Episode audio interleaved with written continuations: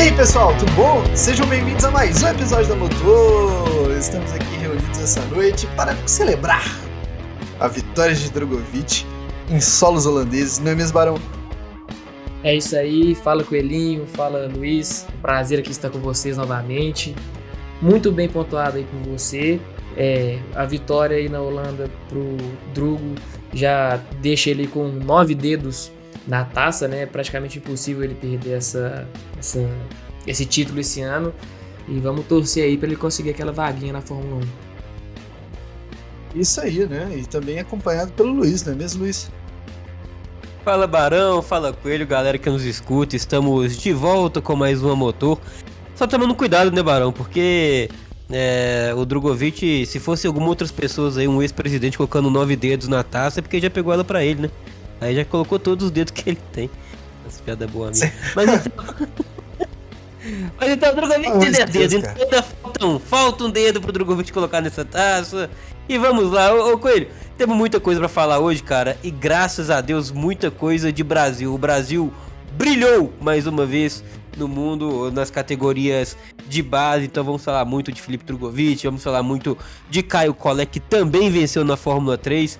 É o Brasil, né? O Brasil brilhando e trazendo pra gente cada vez mais esperança que em 2023, 24, 25 tenhamos aí pilotos brasileiros de volta ao grid da Fórmula 1, se Deus quiser e ele há de querer. Zé Luiz, a gente vai poder estar tá comentando aqui sobre esse final de semana, né? É, de Fórmula 1, Fórmula 2 e Fórmula 3. E vamos começar pela menos importante, né, Luiz? Porque não tem brasileiro, tem que providenciar isso agora para o ano que vem. É, se quiser correr na próxima etapa já com o Drogovic sentadinho lá na cadeira, pode correr também. Tem muita gente aí que não faz falta. Fórmula 1, Luiz. É isso, Coelho. Fórmula 1, Fórmula 1, essa que é hoje a menos importante das três fórmulas, né? De Fórmula 1, Fórmula 2 Fórmula 3. É a menos importante, como você muito bem disse, não tem brasileiro, então para nós, ufanistas, não importa muito. Brincadeiras à parte, tivemos mais uma vez outro show de Max Verstappen, né, Coelho? É impressionante realmente como tem tem pilotado o, o, piloto holandês e correndo em casa deu mais um show ali para os seus torcedores, para os seus fãs. É uma vitória maiúscula de Max Verstappen, né, Coelhinho? Tem virado um grande templo, assim, né? Da, da Fórmula 1, um grande templo é forçar demais a barra também, né? Mas é um belo espetáculo para se assistir as corridas em Zandvoort, né? Porque a torcida faz mal barulho e tal.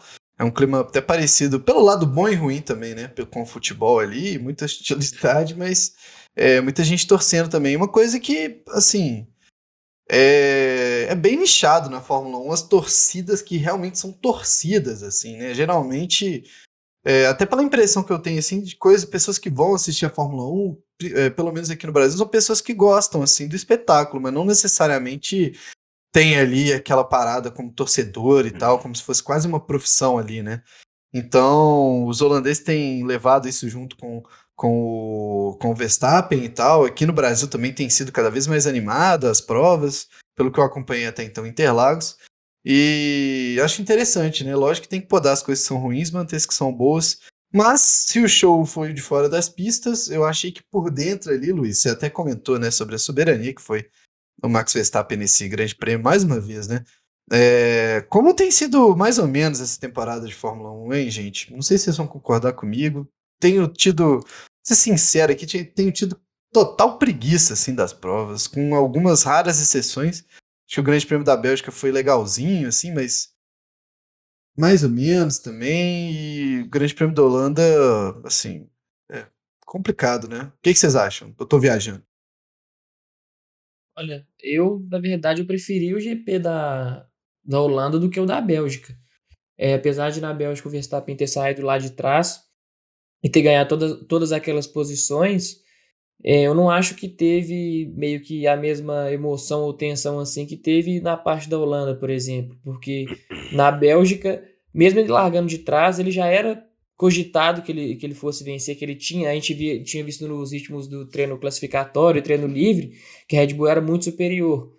É, e lá na Holanda estava um pouco mais, mais próximo aí entre Ferrari, até a Mercedes também entrou na briga.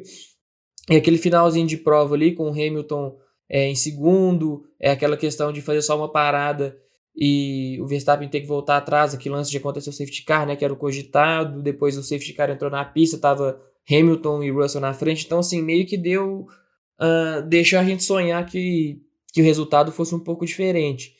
Então eu acho que isso contribuiu para a corrida ter sido um pouco mais animada, mais interessante. Eu sinceramente esperava uma prova bem pior ali na, no GP da Holanda, principalmente pelo que a gente tinha visto também é, em relação à primeira corrida da Fórmula 2, né, a corrida sprint. Então, na medida do possível ali, eu acho que esse GP da Holanda entregou uma, uma corrida assim até relativamente aceitável, é, inclusive muito melhor do que foi no ano passado também. É verdade. Ano passado a Holanda foi foda, né? Também, não é mesmo, Luiz? É, não, o, o Coelho, assim, é... foi, o ano passado acho que a, a prova da, da Holanda foi até é, é, mais monótona, principalmente quando a gente fala ali do, do, do, líder, né, o Verstappen, foi conseguiu ser ainda mais dominante do que foi esse ano. E esse ano também, né, vou ser bem sincero, mesmo que em alguns momentos ele não tivesse ali a, a liderança muito afirmada, mas eu não consegui ver em momento nenhum ele tendo ele sendo ameaçado, cara, ele tendo que teria uma dificuldade de, de garantir a, o primeiro lugar. É, e isso mesmo numa pista onde ultrapassagens é, são difíceis. Então, é, eu acho que junta um momento muito bom de um grande piloto, que é o Max Verstappen, com o melhor carro do grid, que é indiscutível também. Então, juntou verdadeiramente a fome com, vontade, com a vontade de comer. Mas falando da, da parte de trás do grid, é, de dos quem chegou mais, mais lá para trás, é, o, o Barão, começar por você. É, a gente pegando a, a classificação, é, a gente viu, por exemplo, o Aston Martin que, que parecia ter uma condição de andar no top 10. E aí a gente pega o Lance Stroll terminando em décimo e o Sebastian Vettel em décimo quarto. É, você acha que ficou um gostinho amargo para a equipe ou você acha que não era isso mesmo? É, talvez ali era é realmente a quinta equipe do grid para esse grande prêmio. Ah, com certeza tinha espaço para mais, Luiz, porque até na própria, classificação, quando o Vettel fica no Q1, ele fala que o carro tinha ritmo para poder ir para Q3, largar entre os 10 primeiros ali, e largar entre os 10 primeiros na Holanda ia ser fundamental para ele poder se manter ali na frente e conseguir um, alguns pontos a mais para a equipe. É, a mesma coisa para o Stroll, eu acho que pela parte do Stroll tá dentro do razoável, do, do do que já esperava dele mesmo, não tem como esperar muito mais do que isso, né? E o fato dele já ter chegado ao Q3 foi é, bastante interessante, foi bom para ele. Mas nessa parte, acho que o Vettel, que, que é, sem querer farpar o coelho aqui, mas que deixou um pouco a desejar mesmo. Ele mesmo falou que errou durante a classificação, poderia ter tido é, ter feito um trabalho melhor, e isso com certeza refletiu é, durante a corrida, né? É, depois ele ainda deu aquela atrapalhada lá é, com o Hamilton naquela disputa com o Pérez, né? Acabou atrapalhando um pouquinho o Hamilton. Então, o Vettel teve um fim de semana muito apagado, onde ele poderia ter trazido pontos importantes para Aston Martin. Não, tá, tá aceito ali as críticas, viu, Barão? É. o Vettel esse fim de semana aí foi interessante, né, cara? Porque foi a, quali a Qualify ali, ele vinha mandando uma boa volta. Se não tivesse nem mandando uma boa volta, tudo bem, né? Já tá mal mesmo, bate o carro aí, gasta dinheiro da Aston Martin pro final do ano. Pra... Aí não vai ter dinheiro pra contratar o Drugo, né? Então deixa. É, ô, Coelhinho, até aí sem querer te, te atiçar ainda mais, mas aí, pegando o outro piloto que você gosta bastante, que é o Richardo também, já nesses Esse momentos tá de aviso finais. prévio, Luiz. É, momentos finais aí. aviso prévio, dessa sua passagem pela Fórmula 1. É, cara, o que, que acontece com o Ricardo? Porque, beleza, a McLaren não tem lá o, o melhor carro é, do mundo. Mas, pô, o Lando Norris chegou numa sétima colocação. O Richard é o 17 penúltimo colocado entre os, os pilotos que classificaram. O que que aconteceu? Diga lá, Coelhinho. Ah, cara, assim, tipo. Acho que durante a prova também, se não me engano, a McLaren parou ele diversas vezes, né? Acho que muito mais do que o número normal. É... Mas o. Acho que durante a qualificação. Ah, eu acho complicado. Eu não sei se o Barão concorda aí comigo, mas é difícil se manter motivado depois de tudo que aconteceu, né, velho? De, de, desde o Grande Prêmio da Hungria até a Bélgica ali, o Ricardo foi chutado completamente para escanteio, né?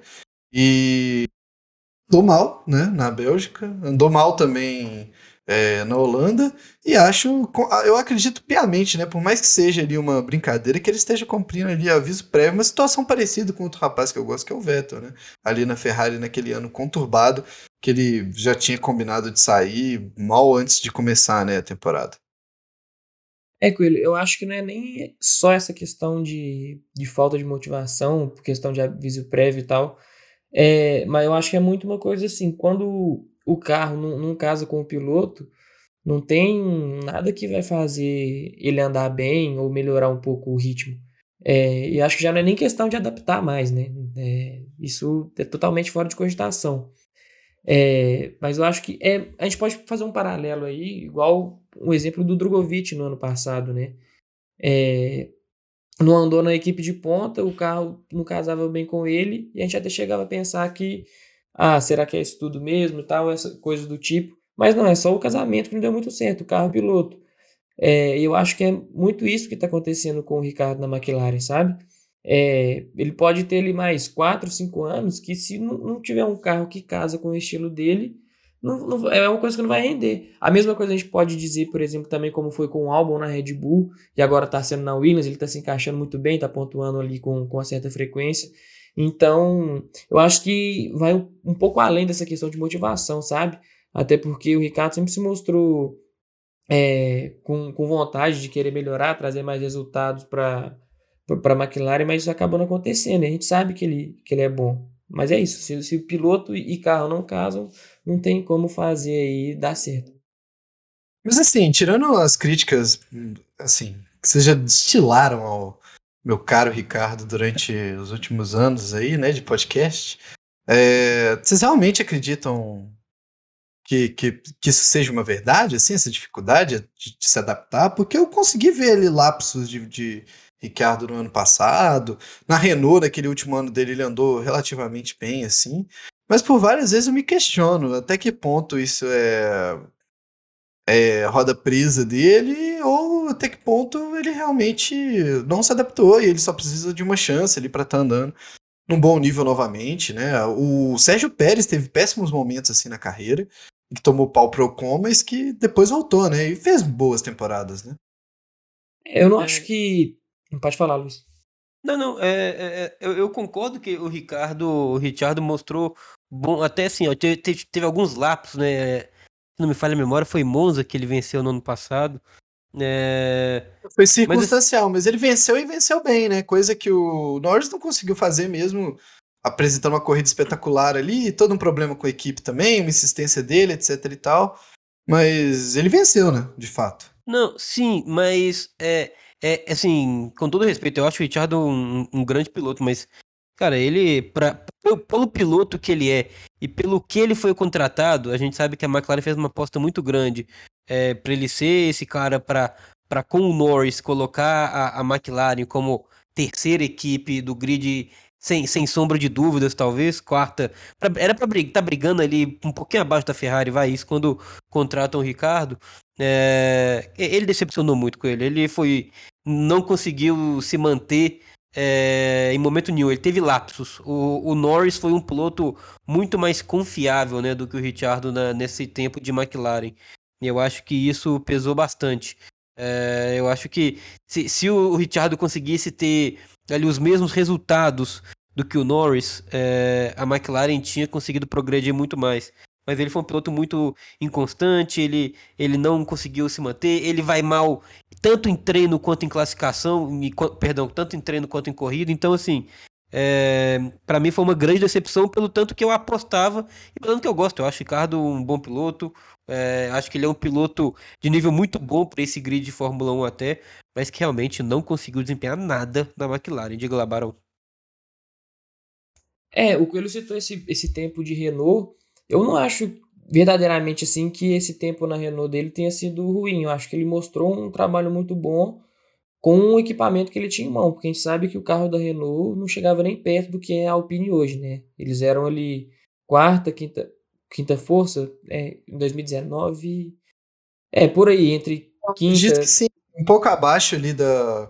2020. Devia ter acima dele as duas, né? Mercedes e Ferrari, Mercedes e, e Red Bull. É, é, Ferrari, 2020, é, 2020. McLaren, talvez a Force India, né? Na época Não, da ainda- Racing Point. 2020, né, que ele- foi o, o segundo ano dele lá, né? Que foi quando ele foi melhor. Então, Mercedes e Red Bull estavam na frente, a Ferrari tinha dado aquela caída, né? E era Racing Point, né? Que tava ali na.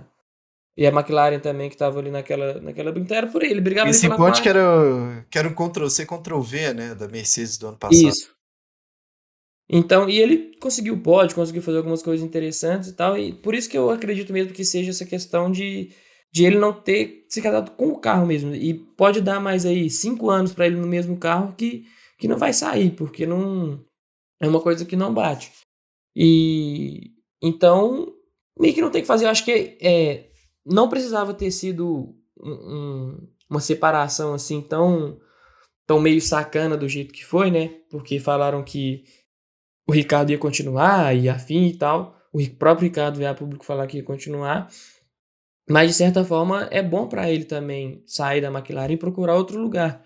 Porque ele, ele não ia ter futuro, ele ia continuar andando ali para trás, ia queimando mais a carreira dele e não ia ficar legal. Eu acho que, de certa forma, foi um- uma decisão que foi benéfica para as duas partes, sabe? Poderia ter sido menos aí, menos, menos brusca, poderia, mas acho que no fim das contas vai ser bom para os dois. Teve mais gente que se deu mal nessa história aí, né?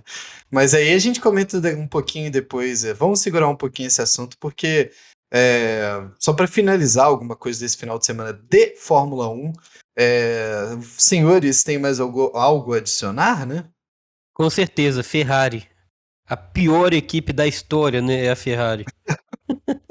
Cara, co- Desde como, 2008 fazendo gente perder cabelo aqui, né, cara?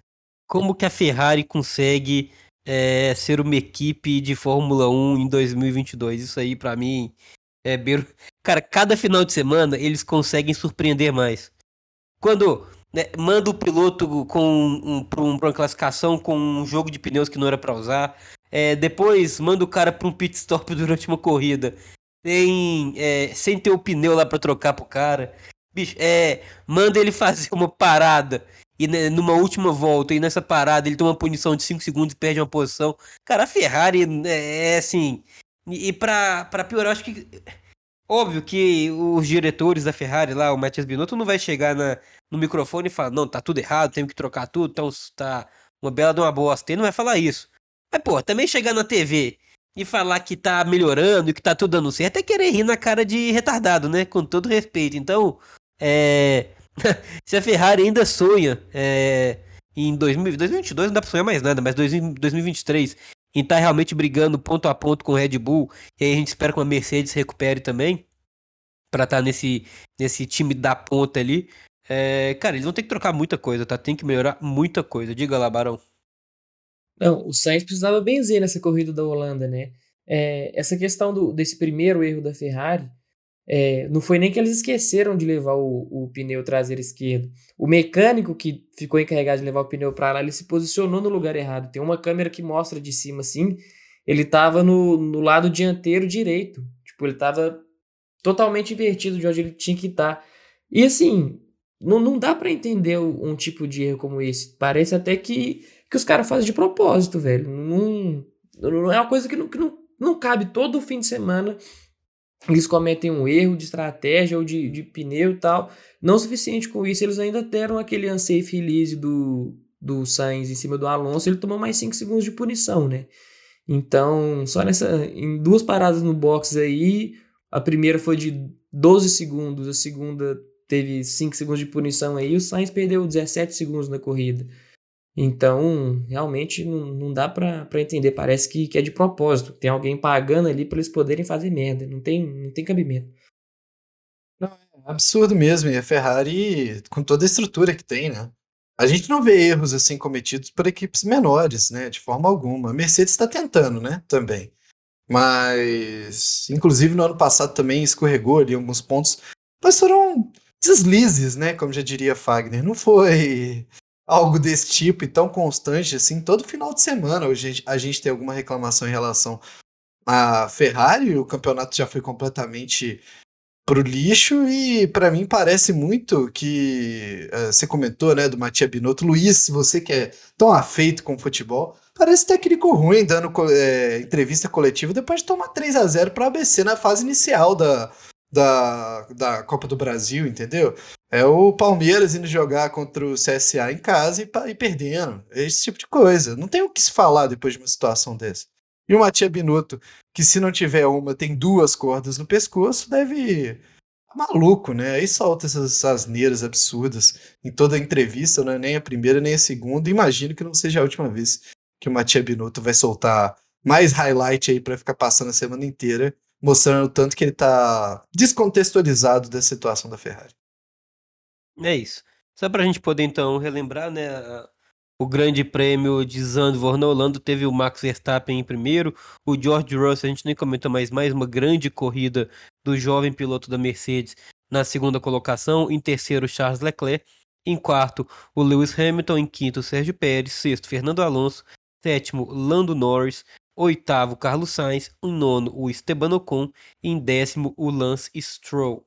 É, o campeonato mundial de pilotos tem hoje o Max Verstappen é mais líder do que nunca, com 310 pontos.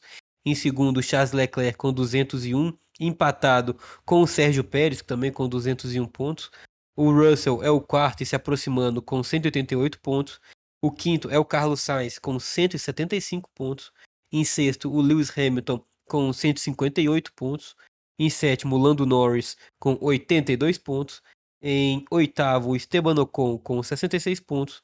Nono é o Fernando Alonso com 59 e fechando aí esse top 10 o Bottas com 46 pontos. O campeonato de construtores tem hoje a Red Bull é, disparada na liderança, até parece é, um tal de Drogovic na Fórmula 2 com 511 pontos. É, a Ferrari é a segunda com 376 pontos. A Mercedes a terceira com 30 pontos a menos, como o Coelho bem disse, que está se aproximando aí 346 pontos. A Alpine a quarta, aí já uma grande diferença com 125 pontos. A McLaren é a quinta com 101 pontos, graças ao Daniel Ricardo. E em sexto, Alfa Romeo com 51 pontos. Em sétimo, a Haas com 34 pontos. Oitavo, a Alfa Tauri com 29 pontos. Em nono, a Aston Martin com 25.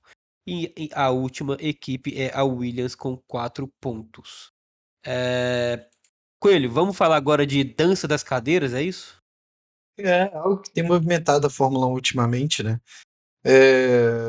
Tem um negócio que tá pensando aqui, tive mais emoção durante a pausa da Fórmula 1 do que durante as provas de fato, né? Até porque tem muita gente passando a perna nos outros aí.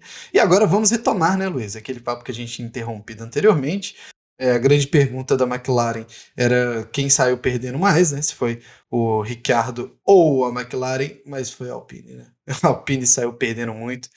E tá para decidir aí, né, Luiz? O que, que vai ser, o que, que vai se acontecer com essas últimas cadeiras da Fórmula 1 pro final do ano? É a única disputa em jogo no momento, né? É isso, como você bem disse, né? Nesse tempo aí que o motor também ficou parado, é, tivemos uma pequena dança das cadeiras, né?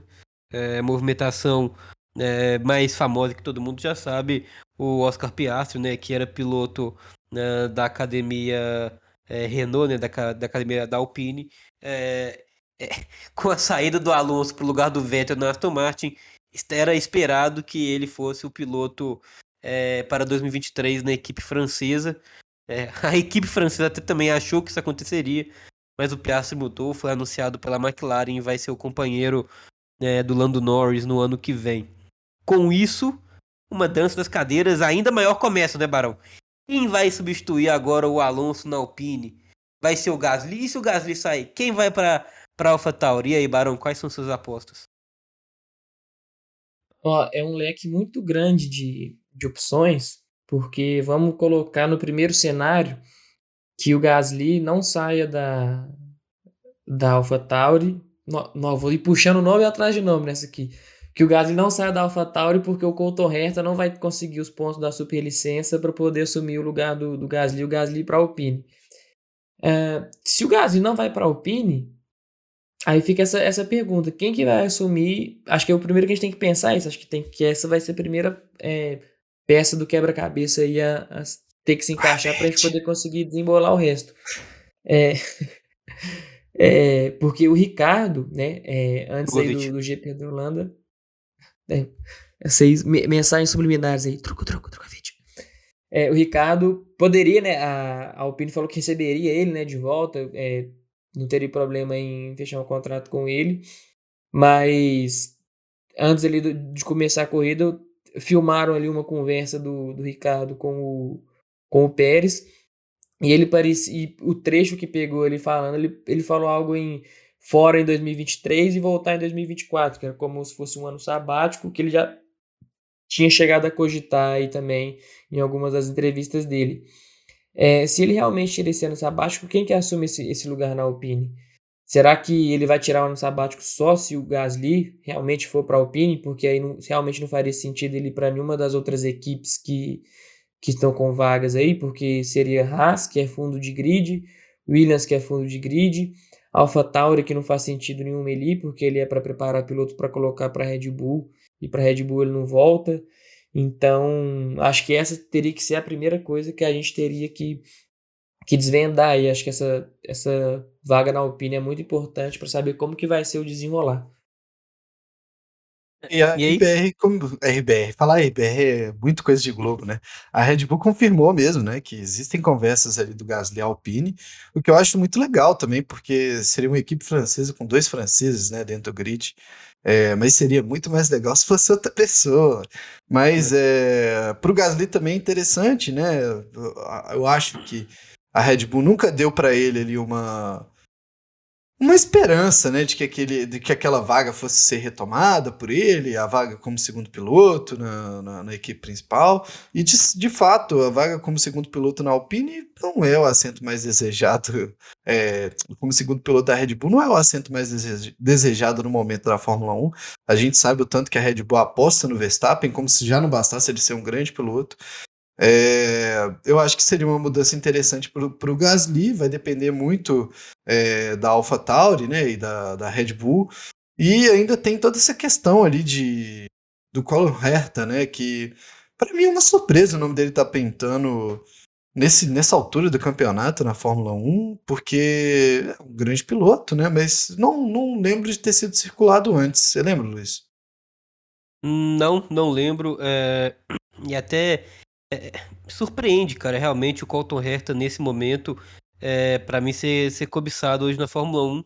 É, vamos lá, piloto de 22 anos, é, realmente é, é bem jovem, tem ainda aí é, um caminho grande pela frente, mas também não vive um grande momento na Fórmula Indy para estar tá chamando tanta atenção assim é, de uma equipe da Fórmula 1. Óbvio, né? A gente sabe é, da, do sonho da Liberty em ter um piloto norte-americano no grid para o ano que vem é, já para o ano que vem. Essa vontade, na minha visão, era é, é, o, o, Logan Sargent, né, piloto da academia da Williams, que corre na Fórmula 2. Só que o Sargent não, é, não tem conseguido fazer um, um, um, ter bons momentos. A gente vai falar sobre isso daqui a pouco. Não tem conseguido bons momentos aí na Fórmula 2. Despontou no meio do campeonato, mas parou por, por ali. Então, é, é ainda se mostrou ainda não estar preparado, pronto para estar tá, é, numa equipe de, de Fórmula 1. O Barão lembrou bem, o Colton Herta é, ele chegou a fazer testes com, com a McLaren esse ano. Só que ele é piloto da McLaren, né, Barão? Ele é piloto McLaren, a McLaren que tem equipes em outras categorias como Indy, é, Fórmula E, então, a partir do ano que vem. Então, assim, ele é piloto da, da McLaren, né, Barão?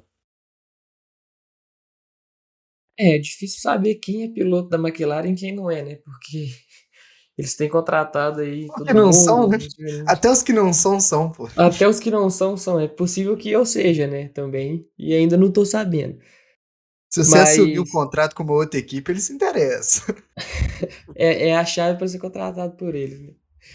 Mas realmente é o nome dele assim para para é, seria ele seria uma, uma possibilidade na McLaren, né? Porque, é, assim, é uma coisa até que eu tava conversando com o Luiz hoje. É, não faz muito sentido uma equipe te dar um, uma vaga num treino livre se ela não tem um mínimo interesse em você, né? Tudo bem que hoje as, as equipes têm que oferecer pelo menos uma vaga para um piloto jovem, né, um estreante, um, assim. E a McLaren fez a cota dela com, com Hertha e tal, mas de qualquer forma, eu imagino que tem um, deveria ter um mínimo de interesse em cima dele, né?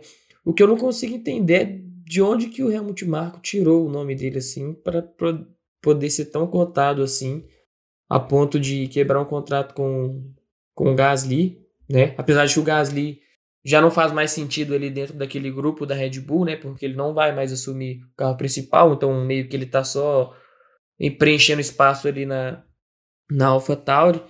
Mas ainda assim, eu acho muito muito estranho, ainda mais porque ele não tem os pontos para a superlicença, né? Tudo bem aí que ele, ele pode ser um piloto muito bom, foi bem na Indy ano passado, esse ano não tá tão bem, né?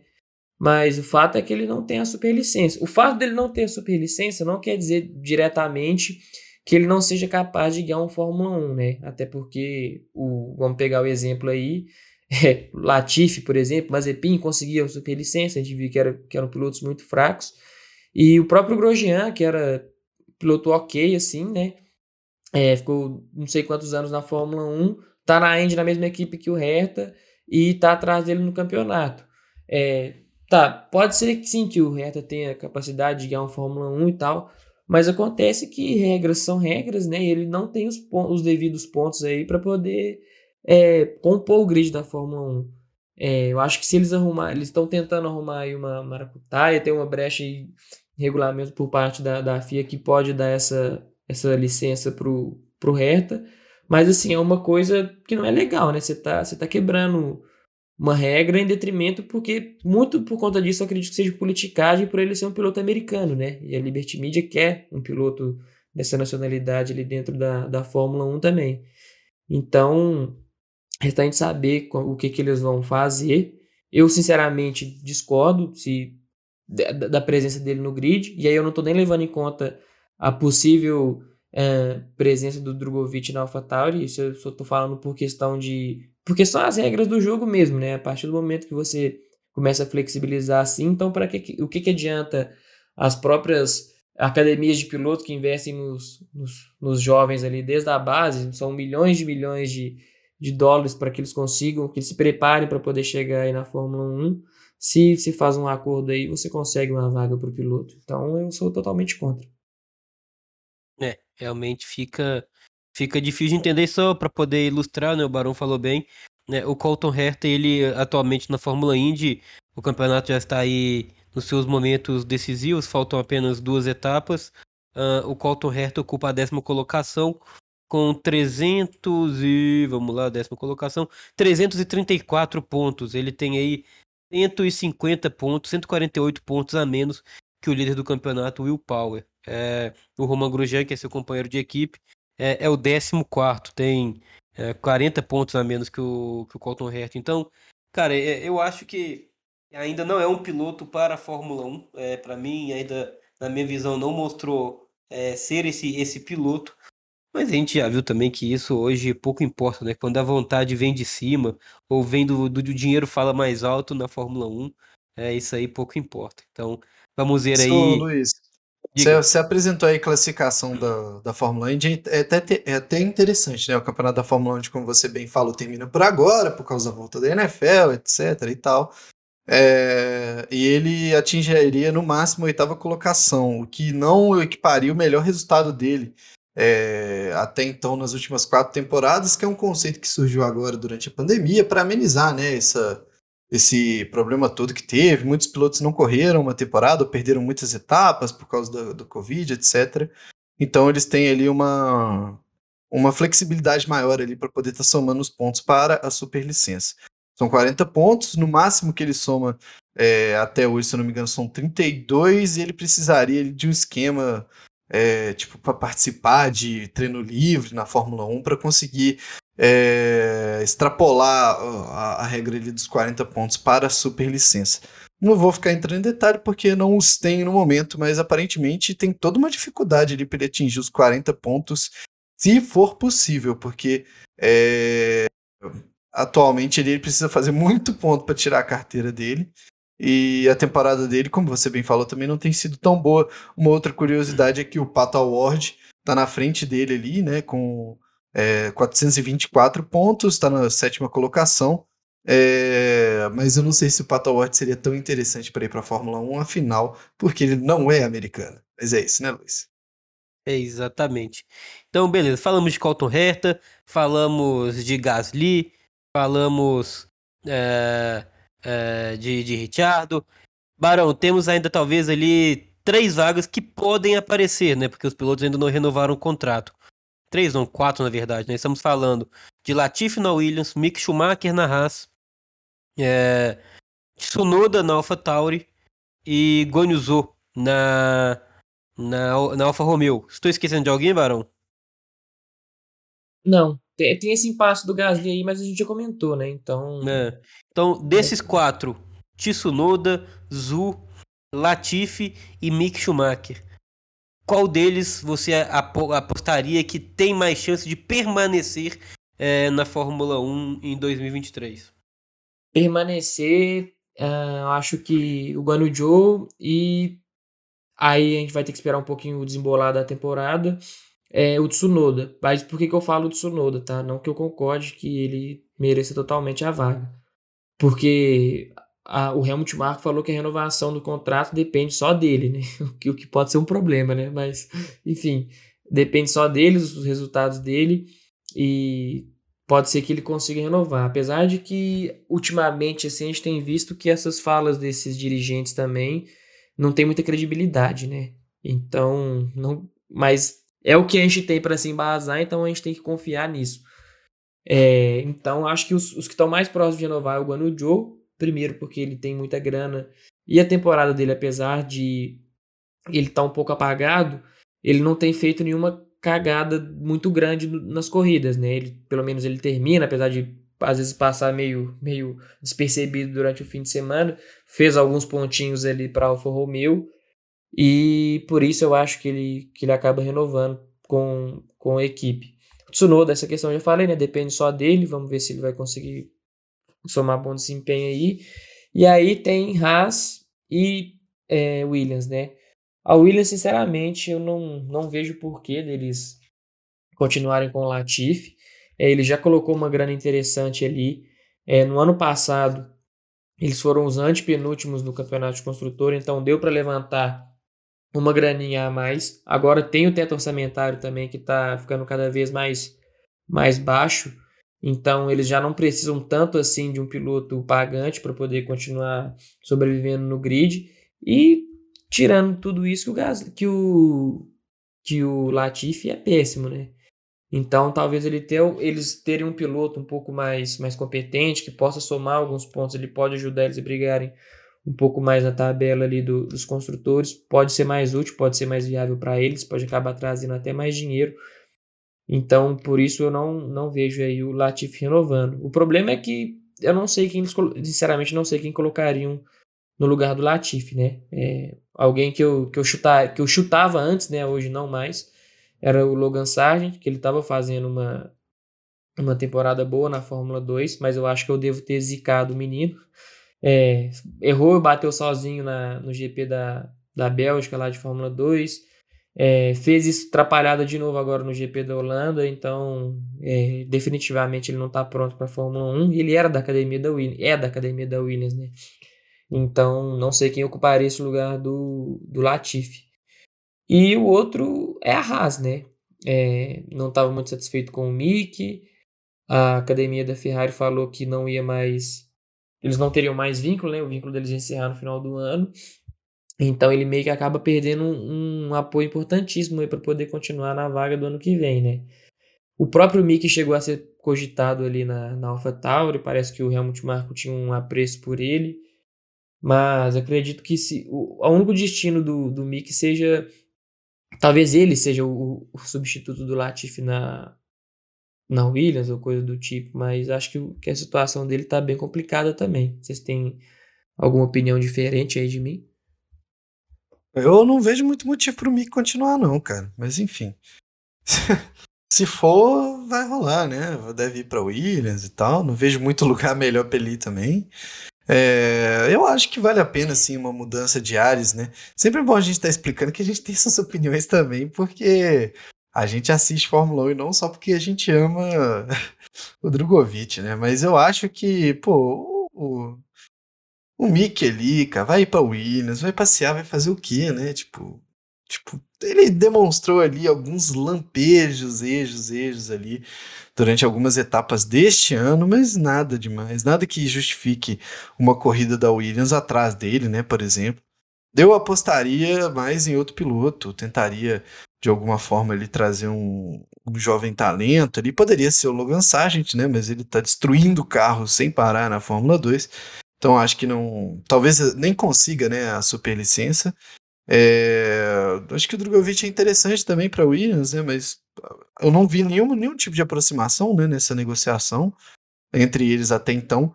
E não sei vocês, eu repasso ali a pergunta do Barão com outras com outro teor ali. Qual que seria, né, um possível piloto para essa vaga da Williams ali, cara? Acho muito esquisito, né? Ela é meio povoada de, de boatos, né? Ô, ô Coelho, não seria talvez é, a enfim oportunidade que o Nick De Vries espera, é, já que ele é piloto Mercedes, né, ele é piloto reserva hoje da Mercedes.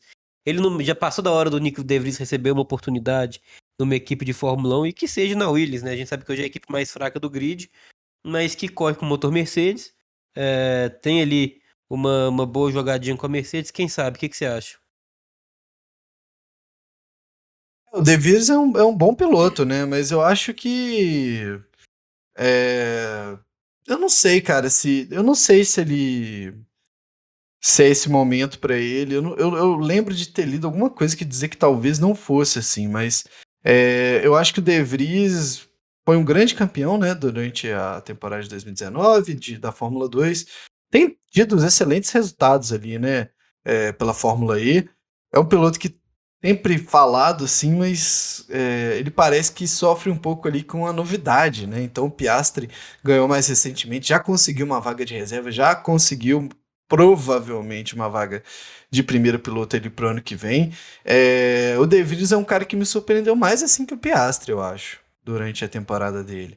E até então não, não conseguiu, né? Tava embalado lá pros lados da Fórmula E. Talvez a, talvez a chave do, da Fórmula 1 não seja não ir para a Fórmula E, né? Porque é, às vezes você vai para lá e fica esquecido, mas realmente, Luiz, acho que dentro das oportunidades seria melhor ali para ele engatar de uma vez, entrar na Fórmula 1 e lá dentro da Fórmula 1 ele pensa em mudar para algum lugar melhor, né? Ou mostrar algum tipo de serviço. Ou às vezes também, né? Demonstrar que aquilo não é para ele, volta para a Fórmula E, etc. É, eu gostaria de ver o De Vries na Fórmula, e, na Fórmula 1 finalmente, né? uma das grandes novelas ali da categoria de base da Fórmula 1 há muito tempo também, né? Exatamente. Mas aqui, o que importa, o que a gente quer mesmo, é Felipe Drogovic. E Felipe Drogovic deu mais um show na Fórmula 2, né, Barão? Que final de semana espetacular do brasileiro, começando na sexta-feira com uma grande qualificação, um grande quali, é, ficando com, com o primeiro lugar, largando ali da pole position e depois, no sábado, muito tranquilo, sabendo do que precisa no campeonato. Não fez nada desesperador, poupou pneus. E ele na penúltima volta fez a volta mais rápida, garantindo um pontinho. E no domingo, mais um show de ponta a ponta, buscando é, o, o, primeiro lugar. E aí, Barão, o que falar de Felipe Drogovic na Holanda? É, a gente até comentou aqui em, em off, antes de, de começar a gravação, que a gente primeiro a gente não esperava que a MP voltaria tão bem assim dessas férias igual ela voltou, né? É, é claro que óbvio, né? A, o trabalho do Govich é ótimo, mas a gente também tem que enaltecer isso aí. A MP parece que conseguiu colocar as coisas no, no lugar. É, não estava vindo muito bem naquela primeira metade da temporada, no final da primeira metade. É, parecia que eles tinham perdido alguma coisa ali no meio do caminho. Já voltaram muito bem é, em Spa. Drugo fez apoio lá também e voltou muito. Acho que melhor ainda na Holanda, né? Porque quando a gente pega e olha. Até o comparativo direto que foi o Durham, que, que disputou a primeira posição com o Drugo, tanto na, na, na Bélgica quanto na Holanda. É, o carro da, da MP parecia estar melhor para a Holanda. Nessa né? questão dos pneus duros, eles já não estavam sofrendo tanto assim mais como eles sofriam na Bélgica. e parece que a coisa estava mais no lugar. Mas como você falou também, é, o Drugo tá muito concentrado, né? Tá muito, muito centrado, tá muito focado nessa, nessa parte final do campeonato. Faz ali o que tem que fazer, sabe o que, que ele precisa. É, poupa pneu como poucos ali na, ou talvez nenhum na Fórmula 2 consiga fazer. Ele realmente, esse aí é um diferencial muito grande dele, tem ajudado muito ele ao longo do ano. E realmente é, ele, ele precisa ser enaltecido esse, esse trabalho dele, porque ele não comete erros, é, ele não ele não bateu esse ano, ele não ou, ou em alguma corrida, coisa do tipo. Teve aquela zebra com ele ali na, no GP de Mônaco, mas ele foi totalmente atropelado pelo Nissan, e ele não teve culpa nenhuma no acidente. E tirando isso aí, ele não abandonou nenhuma corrida, não bateu o carro nenhuma vez, né? Deu uma estampadinha no muro ali só no, durante a, a classificação, mas nada que fosse muito grave. Então, ele realmente parece estar muito pronto para poder dar esse próximo passo para a Fórmula 1. É uma pena que talvez as equipes não vejam isso dessa forma, mas ele está muito centrado, ele é muito, tem sido muito constante esse ano, consistente, né? A frequência dele é muito boa. É, foram, se eu não me engano, acho que foram mais de, de 10, 12 provas no top 5, que é uma coisa assim surpreendente, né? Então isso ajuda, mesmo ele não tendo vencido um, um número exagerado assim de, de, de, provas, né? Apesar de continuar sendo o maior vencedor do ano, é, essa, essa consistência é uma coisa que tem sido chave para ele durante o ano.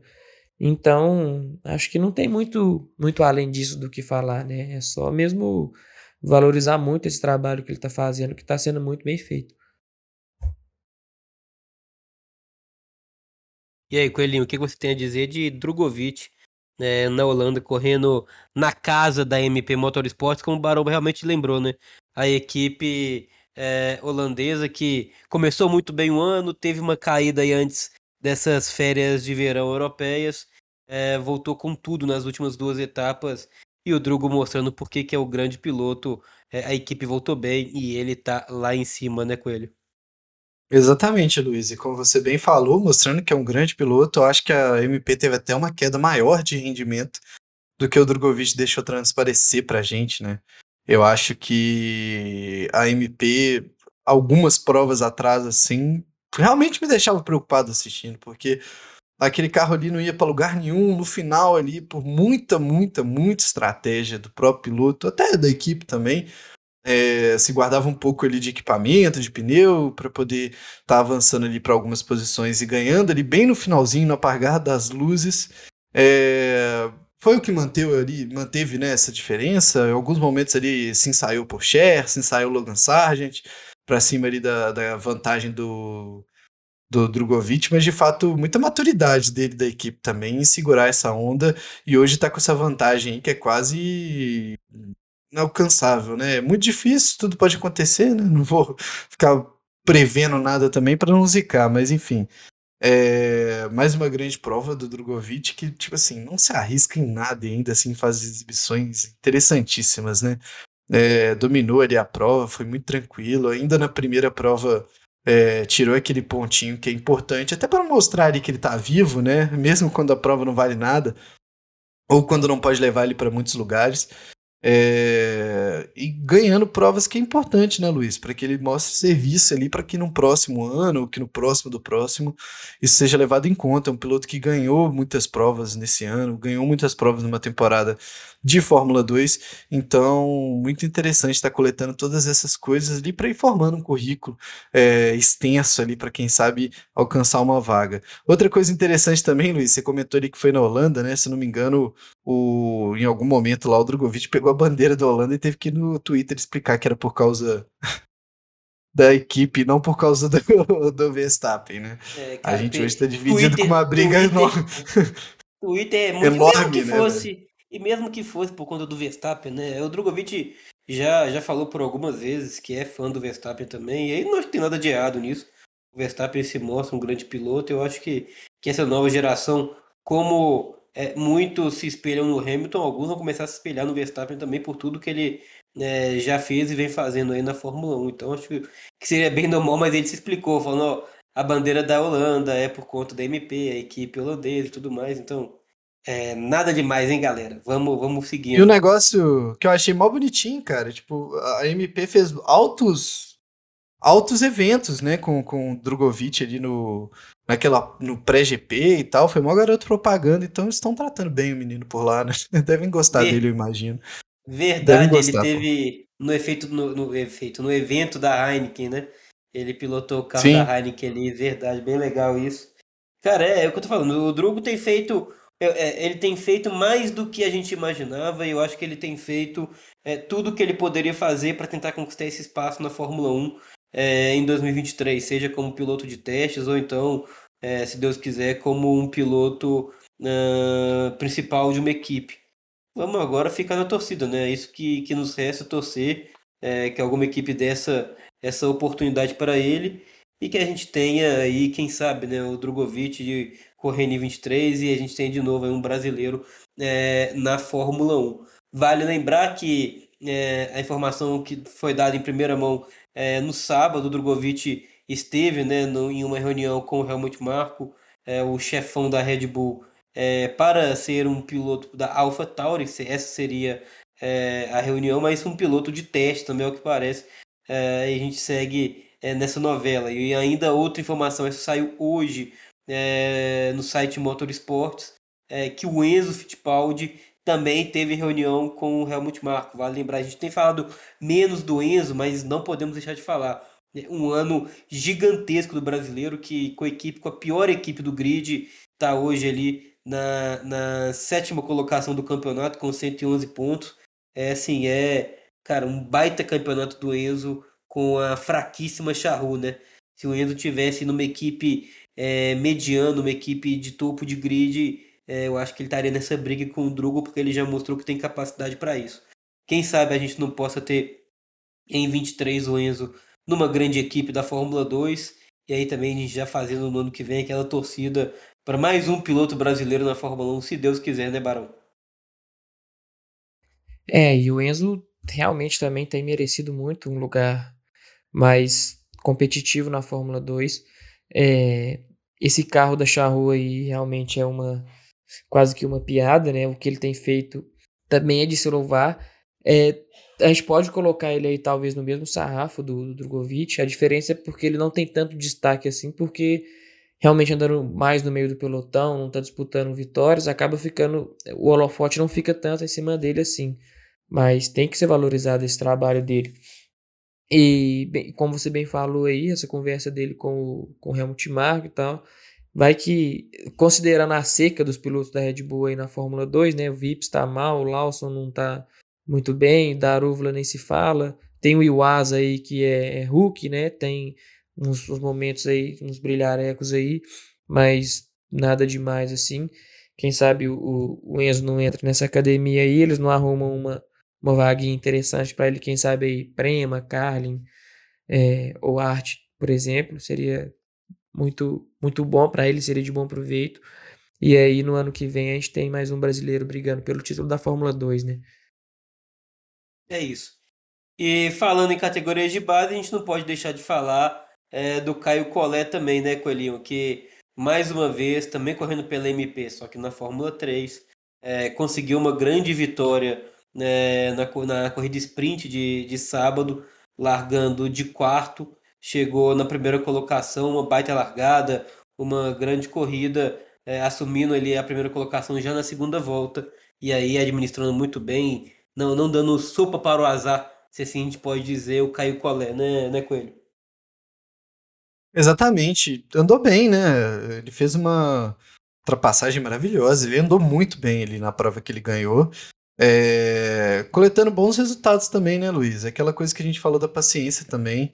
É, de se ter ele com os pilotos que vão chegando. Essa temporada dele tem sido consideravelmente melhor ali que a outra, principalmente em coletar resultados é, de vitória. Assim. Lembro dele no ano passado com uma certa é, uma constância ali, andando bem, andando sempre ali entre os dez primeiros, mas sem grandes, grandes resultados. Agora chega a, a vitória ali mais uma vez e andando muito, muito bem. É... Eu achei incrível estar acompanhando essa prova na Fórmula 3, viu? Primeira, aquela primeira prova sprint. É, porque ele andou muito bem, eu fiquei bastante impressionado. Tomara que nos próximos anos ali ele venha, venha conseguir mais resultados importantes, porque esse mundo do automobilismo pede muita coisa né, dos pilotos para poder estar tá chegando em algum lugar. É, quem sabe ele continua né, com essa boa marca depois de dois finais de semana legais ali, né? É isso. Só para a gente finalizar, né, eu esqueci de passar. É, a Fórmula 2 tem hoje é, mais líder do que nunca o Felipe Drogovic, com 233 pontos. É, o Theo Pourchaire em segundo, com 164 pontos. Uh, o Logan Sargent, o terceiro, com 130 pontos. O quarto é o Jack Durham, com 121 pontos. O quinto, o Liam Lawson, com 119. O sexto, o Iwasa, com 114 pontos. O Enzo é o sétimo, com 111 pontos. Em oitavo, Yuri Vips com 99. O nono é o Yandarúvala com 95. E o décimo, o Marcos Armstrong com 91 pontos. É, essa daí é a classificação de pilotos. Que é a classificação de equipes tem hoje é, a Drogovic Race, também conhecido como a MP Motorsports, com 269 pontos. A Arte Grand Prix com 255. A Carlin com 249. São as três equipes que vão brigar até o final pelo título mundial de construtores da Fórmula 2. A Hightech é a quarta com 190 pontos. A quinta é a Prema com 180. A Dams, a sexta, com 132. A sétima é a Virtuose com 127. Uma, é uma, a Virtuose caiu bastante, né? A oitava é, é a Deixa eu fazer uma defesa da Virtuoso aqui, é porque um dos pilotos é o Marino Sato, né? Vamos, convenhamos aí que ele tem, se não me engano, 6, 8 pontos no campeonato. Né? É, é com... o Durham eles estão é bem. É porque a é. Jack Durham Racing também, igual a MP. Aí fica difícil. Ah, e é, é o Nai Virtuoso merece tudo de pior que existe depois que fizeram do ano passado com o menino. É isso. Aqui não tem essa de fingir que a gente torce, não. A gente torce de verdade. A Charru, também conhecida como Enzo Fittipaldi Team tem. Aí tá em oitavo com 115 pontos. 115 pontos para Charru, 111 do Enzo. É, a MP Não, Motorsport. pontos, bicho. É, a MP Motorsport, 269 pontos, sendo 233 com o Drogovic. Cara, é, é, brincadeira, né? Se os companheiros ajudassem, essas equipes estariam. É, tipo, se, se, ajudassem, a, a Charru era a segunda e a MP era disparada assim, na liderança. Mas os companheiros dos pilotos brasileiros não ajudam, né? É, o, o Barão falou muito bem é, do Marino Sato na Virtuoso, que tem apenas 6 pontos. Mas se a gente colocar o Clemente Novalak na MP com 36, é, o Drogovic tem 200, quase 200 pontos, 197 pontos a mais do que seu companheiro. É, o, o Enzo tem 11, 111 pontos. Ah, a Tatiana Calderon ainda não pontuou nas duas corridas que fez. E antes Era dela estava o Baluque Base com quatro pontos. Não, o Baluque Base tem zero pontos também. Quem que era o outro piloto que correu pela. Não, o Baluque Base era o virtual, né? Não? É ele então, ele o correu. Piloto virtual. Era só o holograma que tava no lugar. É. Tá mandando, pô. Deixa eu ver, é, se, eu vou olhar aqui, eu vou, vou ver quem que era. É, era, era o Baluque Base. Máximo respeito aí aos pontos. pilotos virtuais, mas o Baluque Base não é um bom representante. Não foi o, o, o Beckman que fez os pontos lá, não? Sim, que eu tô vendo aqui, o Beckman correu lá também. Na então terceira então corrida. Isso. O Beckman, isso, na terceira corrida. O Beckman fez quatro pontos em Imola na terceira corrida. Pode ser, Barão, tá certo. Então é isso. É isso. Então, assim. Esses cara, comentários é... do Bolok Base, só lembrando aqui, uma transmissão que o cara da, da Band Sports regaçou o Bolok Base, chamando ele de piloto virtual o tempo todo. Só um comentário. Passagem lamentável pela Fórmula 2. É, o Boluk Base, coitado. E ainda reclamou porque foi chutado da Charru. É. Tipo assim, o, o Boluk Base, aí não dá, né, parceiro? Assim, é difícil de te, te defender também. Me ajude a te ajudar, Boluk Base me ajuda a te ajudar. É, tá que a troca também não foi lá das melhores, né? Porque a Tatiana Calderon também, é, na sua primeira passagem pela Fórmula 2, nunca conseguiu demonstrar algo muito muito forte também. Então vamos, vamos prestar bastante atenção aí no que acontece com a Charru nos próximos, nos próximos anos. Para a gente finalizar, o, o Coelho até falou agora é, na, da transmissão da Fórmula 2, quando é, na Band Esportes, o Bolo Base foi chamado sempre de piloto virtual. Teremos neste final de semana a Fórmula 2 sendo transmitida pela Bandeirantes, é isso mesmo, canal aberto, transmitindo as duas etapas é, da Itália, onde, quem sabe, é, o, o Drogovic se sagrará campeão mundial da Fórmula 2, né, Barão? É, quem. Eu, sinceramente, acho muito difícil, né? Acho que não só eu, muito difícil ele perder esse, esse título. É, então, vamos todo mundo aí acompanhar na, na Band, vai ser uma festa muito bonita. Tem aí 20 anos, 22 anos, na verdade, que o Brasil não ganha na principal categoria de acesso à Fórmula 1. É, vai ser um marco, né? Realmente interessantíssimo, muito, muito importante. Então vamos todo mundo aí contemplar, venerar aí Felipe Drogovic.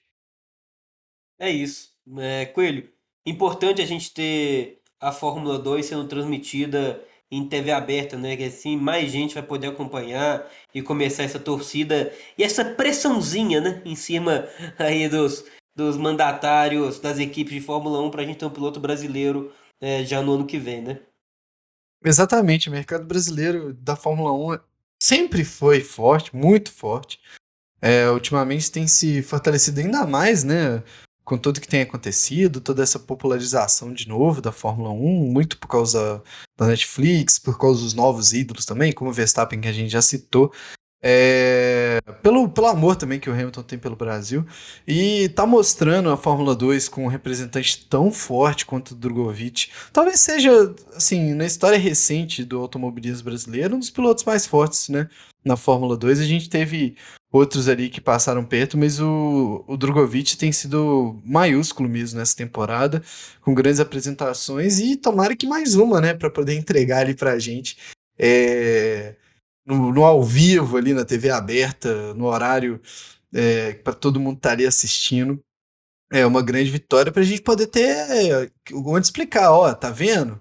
De onde é que vem, né? O que, que vai ser ali para sua equipe tá andando com, com um rapaz desse aí no comando. E, muito interessante também, né? Porque a gente faz maior festa, né, cara? No Twitter, no Instagram, toda vez que tem postagem, é sempre bandeirinha do Brasil para tudo quanto é lado, pode nem ter a ver, tem bandeirinha do Brasil. E tem que ser assim, né, velho? Porque a gente tá vendo que é o Colin Herta lá sem. Cotton Herta sem ter nada, né? Nada, nada, nada vinculado, circulado ali numa equipe, com, com acerto sendo dado como quase certo por alguns ali, enquanto campeão da Fórmula 2, hum, ó hein? O quase campeão da Fórmula 2, é, com tanta dificuldade assim, né, para poder estar tá arrumando uma boa posição para estar tá correndo ano que vem. E vamos ver, né, bicho? Tomara, tomara que dê certo, tomara que seja máximo ali, né, na, em Monza, para a gente poder estar tá vendo isso em TV aberta. Se não for em Monza, vai ser em algum outro momento ali também. E tenho certeza que vai ser interessante para a Band estar televisionando esse momento histórico para nós, fãs de automobilismo, né, Luiz? É isso. Para a gente encerrar, só um último recado, hein? É... Gostaria de mandar um recado para os europeus que ficam criticando o Drogovic é, no perfil oficial da Fórmula 2, sendo no Twitter, sempre criticando muito o piloto brasileiro. Vocês estão achando ruim a onda brasileira não para. 2023, Enzo Fittipaldi, campeão da Fórmula 2. 2024 vai ser o Caio Collet, o campeão da Fórmula 2. Em 2025, o Rafa Câmara. Então, assim, gente, senta, tranquiliza, que tem muito piloto brasileiro bom para poder tirar o sono de vocês. Beleza? É isso aí, Barão. Algo a acrescentar neste programa de hoje ou podemos dar a famosa bandeirada final? Nada mais a acrescentar, Luiz. Pode dar a famosa bandeirada final aí. E gostou, Barão, da minha perspectiva de pilotos brasileiros campeões da Fórmula 2? Ah, você é praticamente um oráculo, né? É, já tá escrito já. Isso aí, isso aí é o gabarito, cara. Isso aí é o gabarito é. do que vai acontecer. Isso aí não é previsão, não, pô. Eu, colhi, porque você não viu que eu acertei. Acho que antes da Band anunciar, eu acertei que a Fórmula 2 ia ser transmitida pela Band, hein? Eu tô escrevendo hoje certo por linhas tortas, viu? É isso. Coelhinho, ah, eu acrescentar um pouquinho, rapaz. Hoje Aproveita tô, tô e fala não. da vaga do Drugo, então, no ano que vem já. É, fala onde é que ele vai correr, pô. Vai surpreender, ele vai ser piloto Alpine em 2023. É, vai Alpine. correr ao lado, isso, ao lado do Oku, Drogovic e Oku na Alpine 2023. Pode esperar. Boa, boa, boa. Então vou, vou, vou profetizar aqui. O Boluque Base vai ser campeão em 2027. A Fórmula 2 aí vai dar a volta por cima. Ô bicho, ele tá roubando a minha mente aqui. Eu botei o nome do rapaz aqui no YouTube. Só apareceu porrada dele no muro, cara. Inacreditável, bro. Vai ter o Boluque Base correndo na Fórmula 2 no PlayStation e o, o Ralph correndo com 144 anos na Fórmula 2 ainda. Você vai ver, pode esperar que isso também vai acontecer. Arizane. É, isso aí É, também vai ter vai ter a galera toda lá. É, tem uns que não desistem nunca. Você gostaria de acrescentar alguma coisa? Ah, por, por enquanto tá bom, Luiz. Por enquanto tá bom. Vamos dando tchau aqui até a próxima semana, onde é que a gente vai poder estar comentando de novo, né? Tudo que aconteceu no automobilismo. É isso. Semana que vem, galera, nós voltaremos com todas as novidades, trazendo aí tudo do, final de semana de corrida. Lembrando que teremos em breve, então, esse final de semana, Fórmula 1 e Fórmula 2. E semana que vem, se Deus quiser e Ele querer, voltaremos aqui para comentar sobre o título mundial de Felipe. Beleza? Forte abraço, valeu demais pela companhia. Mais um Amotor em semana que vem voltaremos. Aquele abraço. Fui.